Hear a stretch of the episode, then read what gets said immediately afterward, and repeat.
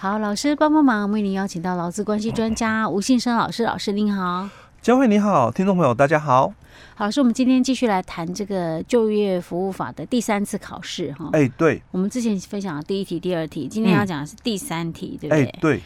第三题它其实是讲就业促进津贴的实施办法，考的是相关规定，对不对？哎，对，嗯哼，哦，因为它题目里面哦，他就谈到是这一块哦，他说依照这个劳动部哦，一百零八年三月五号哦公告哦，这个认定十五岁以上未满十八岁的这个未就学的这个。这个未就业的这个少年哦，为就业服务法第二十四条第一项第四款锁定的人员哦，所以他符合这个补助资格哦，所以他说这个甲军哦属于上述人员哦。那在我们一百零九年的一月起哦，连续失业两个月哦，那他到了这个公立就业服务机构办理求财登记哦，那也经过就业服务人员哦的就业咨询之后。推荐他去工作，但是没有被录用哦。但是他就问了下面的三个小题哦。他说第一个小题他就谈到了哦，这个甲军经过就业服务人员评估之后，那运用这个雇佣奖助推荐到这个 A 公司，并依法参加了这个就业保险。那经过 A 公司连续雇佣满三十天后，那这个 A 公司哦可以申请哦每个月哦有多少的这个雇佣奖助的一个金额哦。当然这个题目跟我们小题哦，就是他所列的情境啊，跟我们题目。其实不相干，对，好像有一点，哎、欸，他不是没有被录用，对，所以我觉得他们这个出题有时候会让人会误会了、嗯、哦，他明明就没有被录用，那为什么这个 A 公司还可以连续雇佣满三十天？哎、欸，会有补助的一个部分，其实它最主要是考就是法规的一个问题，跟情境无关、嗯、哦。好，那第二小题里面他就谈到，那假如 A 公司因为公司的政策哦决定搬迁了。那这个甲军哦，因为考量后没有办法配合到新公司继续上班的话，那由公司依法办理之前。那依照我们就业服务法三十三条第一项的规定哦，那这个 A 公司哦，应该在甲军离职哦这个几日前哦办理通报哦，这个就很实务的一个问题了哦。那那向核机关通报哦，嗯、那违反上述通报的话，那处罚多少？哦、那这个是很单纯的考救服法的三十三条的规定哦。嗯、那再来就是第三小题，他就说了哦，那我们这个呈上哦，那甲军再到公立就业服务机构求职，那因为居住所附近一直没有附适合他的一个工作哦，所以救服人员哦就建议他。扩大这个寻职的一个范围哦，把它推荐到了 B 公司去哦。嗯。那如果这个甲军哦符合相关规定哦，去申请哦这个三千块的这个异地就业的交通补助费哦，那请问这个 B 公司上班地点的距离哦，这个甲军哦原来日常居住所要有多少公里以上哦，那才符合就是秦岭的条件。好。好，那因为这个哦，我们先看一下，就是说就业促进津贴实施办法哦，因为在这个办法哦以前就有，那只是我们在一百零九年的一月哦，我们把它修正了，嗯但是这个修正哦是重新修正，就以前我们有些的法规修正的时候，可能只有改部分条文，但是这个是重新哦整个条文的一个修正哦，所以等于有点哦。新法的一个部分哦，所以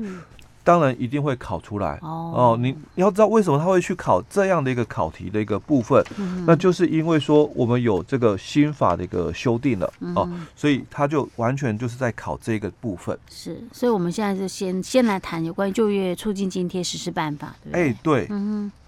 那在这个办法里面，第一条他谈了就法源依据了哦，所以他就提到就是本办法就是依照旧法。二十三条的第二项以及二十四条的第四项的规定办理哦，所以我们的这个里面哦，题目里面他说，哎，这个少年哦，他符合二十四条的第一项第十款的一个规定哦，那主要就谈到哦适用的一个部分哦，那他他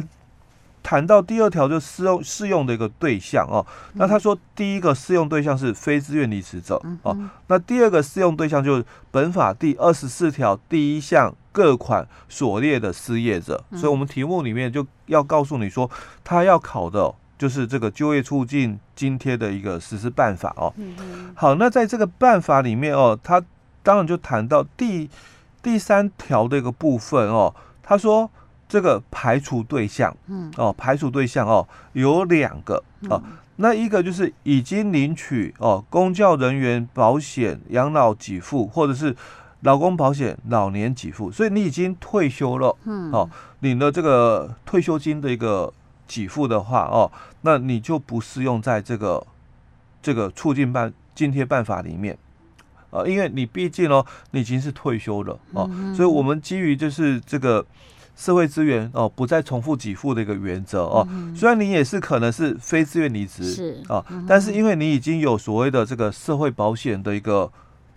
退休金给付啊，所以你就不再适用就业促进津贴实施办法啊。嗯、好，第二个也是已领取军人退休俸或者是公营事业的退休金。嗯，有些人他可能在。就业，嗯，哦，二度就业哦，那也有可能是非自愿离职哦的一个失业者哦，或者符合我们这个二十四条第一项各款所列的一个失业者哦，嗯、但是因为基于刚刚所讲的哦，这个社会保险的一个给付哦，不再重复请你的一个原则哦，所以它排除了哦。好，那第四条就谈到喽，那我们到底哦有哪些的这个就业促进津贴哦？嗯、所以他这里提到了有四笔。哦，一笔就是求职的交通补助费，嗯，那第二个是临时的工作津津贴，那第三个是职业训练的生活津贴，那第四个是创业贷款的利息补贴啊，所以总共有四笔的补助啊。那其实，在题目里面哦，大概就把两个补贴。拿出来考了哦，嗯、一个就是求职的交通补助费哦，嗯、那另外一个是临时的工作津贴哦。嗯、好，那我们接着再来看，在这个里面第五条哦，它是强调是这个解释名词的一个部分哦，那。有一些是解释名词，那有一些是他要附的一个文件哦。你要申请这个我们前条第四条所谈的这个补助的一个部分，那你要有哪些的一个证明文件的一个部分哦？好，所以我们就不再多谈哦。那我们接着来看哦，这个第六条里的一个部分哦，开始他就要谈是求职的这个交通补助金哦。那他讲说，如果你这个。符合资格的话，就第二条第一项锁定的人员哦，那他亲自向我们的公立就业服务机构办理求才登记之后，那经过我们公立的就业服务机构咨询，并且开立了这个介绍卡，推荐这个就业啊，有下列情形的话，可以发给求职的这个交通补助金哦。那第一个就谈到了哦，他的这个推荐的地点。与日常居住所的距离哦，是在三十公里以上的哦。那这个就是我们刚刚题目里面哦所哎第三小题里面所谈论的哦。那这个距离要有多少的这个公里以上？三十公里哎。好，那这个第七条哦，就是强调是这个申请文件哦，所以我们也不再谈哦。那第八条就谈到了。那第六条的这个交通补助金哦，嗯、哦是多少哦？嗯、所以他讲每人每次哦就发给五百哦，嗯、但是有特殊情况的话就何时发给哦，但是每次哦不超过什么一千两百五十元哦。嗯、所以我们的这个题目里面哦，他也大概就谈到了哦，说他领的是三千块的这个异地就业补助交通补助金哦，所以跟我们这里哦。这个求职交通补助金不太一样的哦，嗯、所以你要继续看哦。嗯、只是说我们的这个距离、嗯、哦，其实是一样而已。距离都是三十公里。哎，距离就是都三十公里以上而已哦。嗯、好，那接着哦，我们就看这个第八条里面，他讲哦，求职的这个就业补助金，他有提到哦，这个补助金的一个部分哦，每人每年度哦，以发给四次为限。嗯，哦，这个是。其他的规定了哦，当然有可能还是会考，因为新法的一个部分哦，容易容易出现考题哦。好，那第九条就提到了，就领取第六条补助金的哦，那他应该在推荐就业的次日哦起哦七天内哦。填具哦，这个推荐就业情形回复卡通知公立就业服务机构。那如果逾期哦没有通知的话哦，就不再发给哦这个补助金的部分哦。好，那第十条哦，他就谈到了公立就业服务机构受理第二条第一项锁定人员求职登记之后，经过就业咨询并推荐就业，有下列情形之一者，公立就业服务机构得派。其哦，得指派其至用人单位从事临时性工作，并发给哦临时工作津贴哦。那有两种情况，第一种情况，在求职登记日起十四天内没有能够推荐就业，或者是有正当理由无法接受推荐工作的哦。那这个所谓的正当理由，他也谈到了哦，那指的就是哦，这个工作报酬没有达到原来投保薪资的百分之六十。或者是工作地点距离日常的居住所是三十公里以上的哦，所以其实这个距离哦都是一样的规定的，都是三十哦。那第一项所讲的用人单位哦，指的就是政府机关机构或者是合法立案的非营利团体，那并提出这个临时工作计划哦，那经过公立就业服务机构审核通过之后，那但是他有讲哦，不包括政治团体哦。那用人单位应发应代发哦，这个临时工作津贴，并为这个扣缴义务人哦。那于发给这个津贴的时候，扣缴税款哦。所以在十一条看不出来这个钱哦是给谁哦，但是在十一条里面就有谈到了哦，说。用人单位申请前条津贴，应准备下列文件，那就是用人单位了。哎，对，第十条看不出来，就是说这个临时的工作津贴是给谁哦？因为他讲说，用人单位应代发临时工作津贴哦，并为扣缴的义务人哦。那于发给津贴时哦。扣缴税款哦，但是十一条很清楚讲了，用人单位申请前条津贴要准备下列文件哦，所以这笔款项当然是给用人单位。嗯，好，那我们接着再来看哦，在